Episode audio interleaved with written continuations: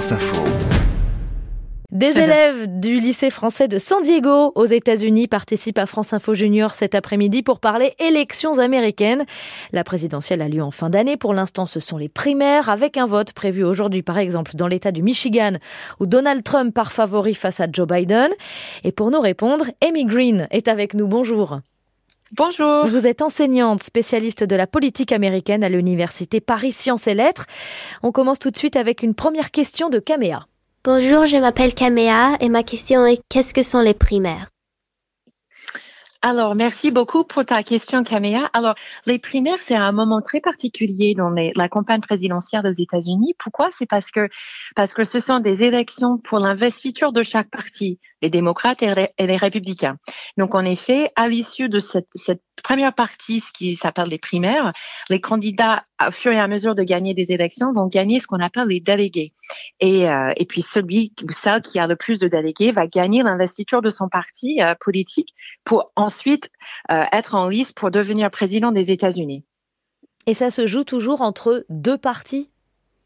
Et ça se joue toujours entre deux partis parce qu'aux États-Unis, nous sommes un système biparti avec les démocrates qui sont des personnes plutôt à gauche et les républicains qui sont des personnes plutôt à droite. Et en effet, il n'y a qu'un seul candidat ou candidate qui émerge de ce processus de primaire et euh, bah, qui soit donc investi et donc finalement élu président des États-Unis. Nous avons parfois des candidats d'un troisième parti, par exemple les Verts, mais ce sont ce qu'on appelle des petites candidatures qui ne récoltent jamais assez de voix vraiment pour peser euh, ou pour effectivement euh, viser la victoire. Mhm. Noémie, à toi. Bonjour, je m'appelle Noémie et j'ai une question sur combien de temps le président américain est président et combien de présidents peuvent se présenter aux élections. Alors, merci beaucoup pour cette question, Noémie. Alors, un président des États-Unis est élu pour une période de quatre ans et ensuite, cette personne peut se représenter une seule fois pour être président au total huit années. Mais ce que vous avez peut-être constaté, vous les enfants, c'est qu'aujourd'hui, euh, on a un président des États-Unis qui s'appelle Joe Biden, qui était déjà vice-président deux fois. Donc, il faut savoir que même quand quelqu'un est vice-président jusqu'à huit ans, le compteur se remet à zéro euh, la première fois qu'il est élu président.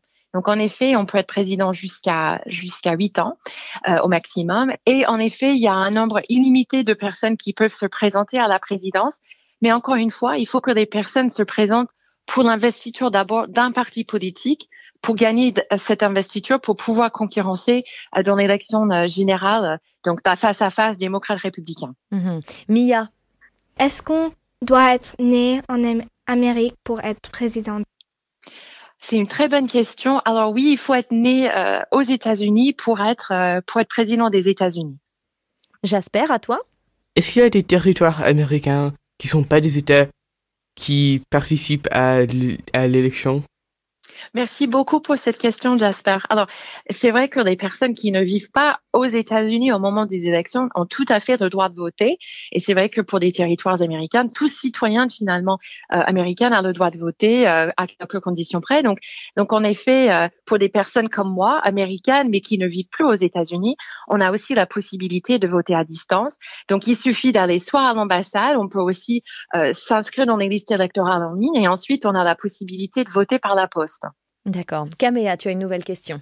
Est-ce qu'il faut être né en Amérique pour voter?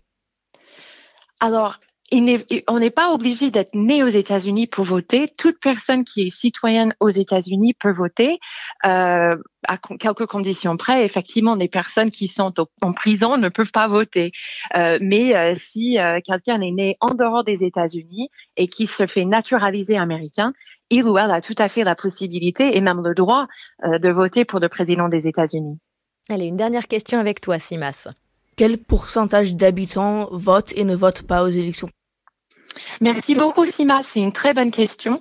Euh, en fait, en général, on peut dire que pas assez d'Américains votent finalement parmi ceux qui sont éligibles, euh, parce que généralement, il y a un peu moins de la moitié des Américains, des électeurs américains qui votent, sauf à l'exception de la, la, dernière élection présidentielle entre Joe Biden et Donald Trump, où il y avait à peu près deux tiers des électeurs qui ont voté. C'était une mobilisation record justement pour une élection présidentielle. Donc on ne peut qu'espérer que encore une fois cette année, on va on va observer des taux records. Mais en général, c'est à peu près la moitié, sauf pendant des années assez exceptionnelles.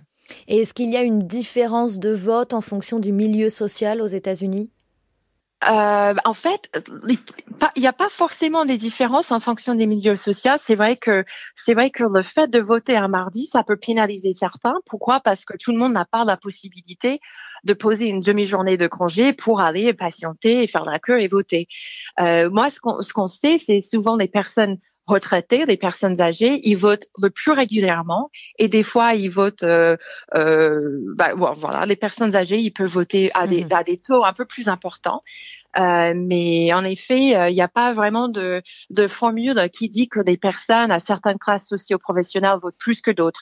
Euh, en tout cas, il est vrai qu'il y a quand même des obstacles qui empêchent sans doute à certains de, de prendre le temps nécessaire de voter. Mais, mais ce qu'on observe aussi, c'est que grâce à la, la possibilité de voter à distance, ou même de voter en amont du jour de l'élection, c'est une pratique qui est de plus en plus populaire aux États-Unis et c'est justement ça qui permet à un très grand nombre d'Américains de voter, même s'ils n'ont pas la possibilité de se déplacer le jour de l'élection.